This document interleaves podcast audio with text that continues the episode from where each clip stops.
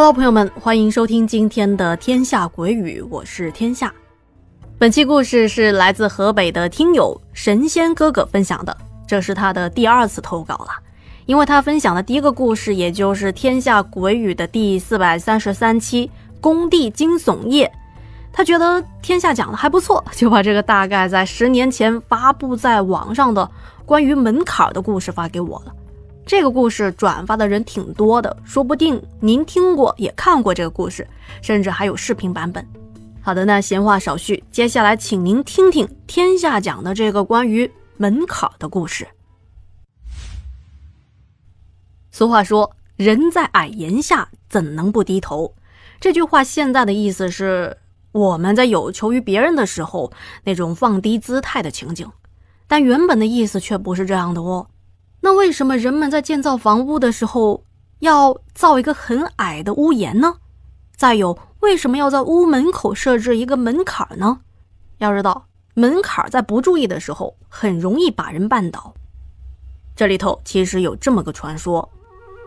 话说有这么一个故事，在清朝末期，有一家五口，大儿子还有二儿子经常跟着父亲到云贵川那边做生意。三儿子就在家里守着母亲，顺便种着几十亩地，日子过得倒也殷实。哪知道天有不测风云，父亲在近一次做完生意之后回到家就病倒了。家里求医问药，看过不少医生，老爷子的病就是不见起色，没过多久就去世了。于是这哥里的三个一面忙着向亲戚朋友、街坊邻居发丧，一面准备老爷子的后事。就在老爷子去世的当天晚上，弟兄三个便商量着轮流守夜。那么就从老大先开始，老二和老三睡在一个房间，母亲和其他远房来吊祭的亲戚住在一起。守夜守到半夜，老大迷迷糊糊的觉得有些累了，于是就趴在一旁的桌子上打起了瞌睡。这时候天上下起了小雨，淅淅沥沥的。老大睡着睡着，觉得口干舌燥，并且感觉到呼吸有些困难。正巧一个炸雷，轰隆一声，把他吓了一睁眼。但是他没被雷声吓到，反而被自己的老爹给吓到了。发生什么事儿了？当时老大看到他已经死去的老父亲站在自己的面前，而父亲的双手正掐着自己的脖子。老大吃惊不小。想发出呼救的声音，但是他的脖子被掐得死死的，他只能用手推，用脚踹，不停地挣扎。哪料他越挣扎，他的父亲越是用力，老大就这样连一声都没发出来，就一命呜呼了。他父亲掐死老大之后，就走向老二和老三睡觉的偏房，只见他两眼呆滞，手臂向前僵直地伸着，慢慢。向房里走去。这时，由于先前想过一个炸雷，在炕上躺了一会儿的老二有些内急，就想着老大还在守夜呢，想着出去上厕所的时候顺便唤老大回来休息一下。可是他刚一下床，就看到房门口敞开着，而父亲双手伸直朝自己就扑了上来。老二一时没反应过来，便被父亲掐住了脖子。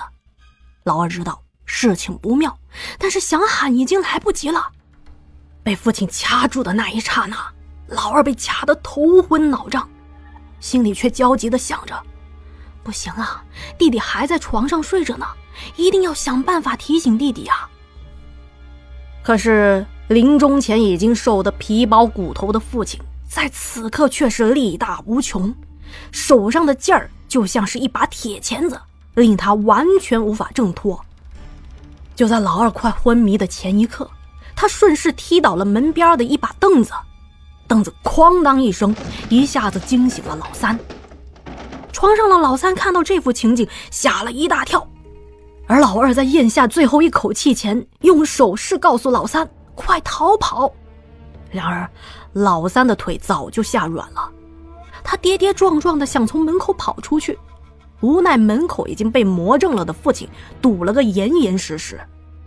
当时他的老父亲还卡着老二的脖子不撒手呢，看得出来还在使劲儿，好像不把老二的脖子掐断就不罢休。老三急了，看到窗户开着，就立刻从窗户跳了出来，跑到院子大声的呼救。闻声出来的亲戚们看到这个情景，哪个也不敢靠近，有胆小的跑回到屋里紧闭门窗，剩下的在院子里不知所措。当时的情景十万火急，他父亲扔下了死去的老二，慢慢的转过身来，接着就从堂屋跑出来，向众人扑去。大伙吓得四散逃开，院子里一片混乱，有的逃进了厕所，有的向灵堂跑去。老三在这个时候已经清醒，一边大声的告诉大家不要乱，一边在脑中快速的想办法。他想开门出去找来街坊四邻帮忙，又怕出去后亲戚们受伤怎么办？就在这慌乱之时，这事儿说来也巧了，在大伙手忙脚乱躲避这突如其来的凶险时，碰倒了院子中的很多桌子和凳子。在相互追逐的过程中，死去的父亲被一个翻倒的凳子绊倒在地上，倒下之后口中还发出。就不再动弹了。过了好一会儿，大家见没什么动静，有个胆大的亲戚上前查看。他小心翼翼地挪到老爷子的身边，用脚轻轻地拨动了一下老爷子的身体。只见老爷子保持着先前的姿势倒在地上，一动不动。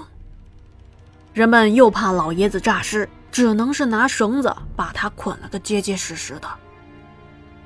再回过头去看老大和老二，他们身上还有余温，但是已经彻底的没气儿了。抬起他们的时候，发现两人的脑袋已经耷拉了下来。再一检查，发现两人脖梗里的骨头已经断了，只是外头这皮肉还连接着，可见老爷子掐的有多狠呐！一天之内又连失两命，这家人悲痛到了极点。可是话又说回来，这老爷子是怎么回事呢？怎么死去的人能又活过来呢？而且变得不认识家里人，还追着人四下跑，为何还把自己的两个儿子都给掐死了？这一切都随着老大和老二的死而画上了一个大大的问号。这一夜无眠啊！第二天，各亲戚见到老爷子再没什么动静。就叫村民们过来帮忙收拾打扫。在搬动老爷子尸体的时候，有村民吃惊地喊道：“哎，快看快看，老爷子的脸上怎么长出白毛了？”村里有老人懂得比较多的，便对老三说：“啊，看你父亲这情况，这是僵尸在作怪呀！看来棺材里的人已经不是你父亲了。”村里人看着这长了白毛的尸体，一时之间束手无策。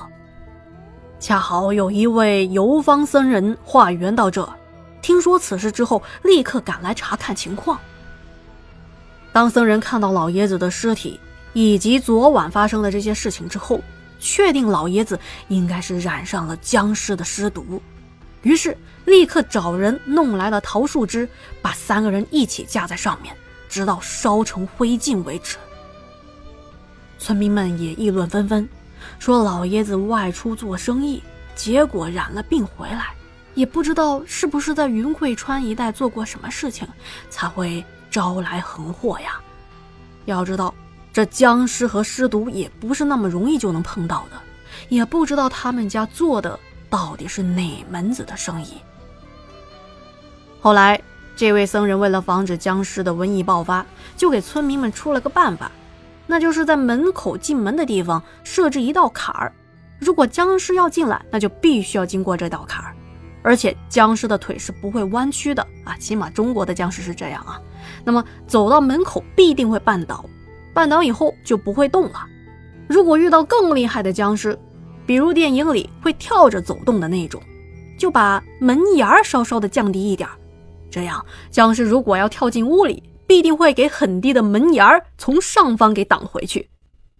再如果这两种办法还是不奏效的话，别担心，前面两种办法已经帮我们拖延时间了，大家可以趁机从窗户逃跑出去求救。后来，这种办法被大家广泛的利用，一传十，十传百，以至于在民间广为流传。这就是清朝末期关于门槛和低屋檐的故事了。故事只是故事哈，但是门槛那是真实用啊。要知道，中国的传统住宅大门入口处是必有门槛的。门槛可以明确地将住宅和外界分隔开来，不仅起到缓冲步伐、阻挡外力、挡风挡尘的作用，又可以把各类爬虫蛇鼠拒之门外。同时，门槛在古代还是一种体现房屋主人的尊严和身份的象征。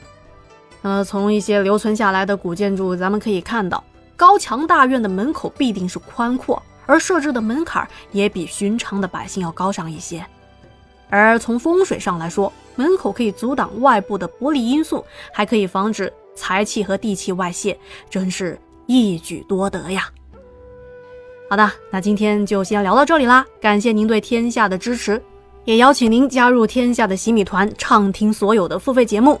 今天也感谢您的陪伴和收听，如果觉得天下故事讲的还不错，别忘了点赞、留言和转发。那咱们下期再见啦，晚安。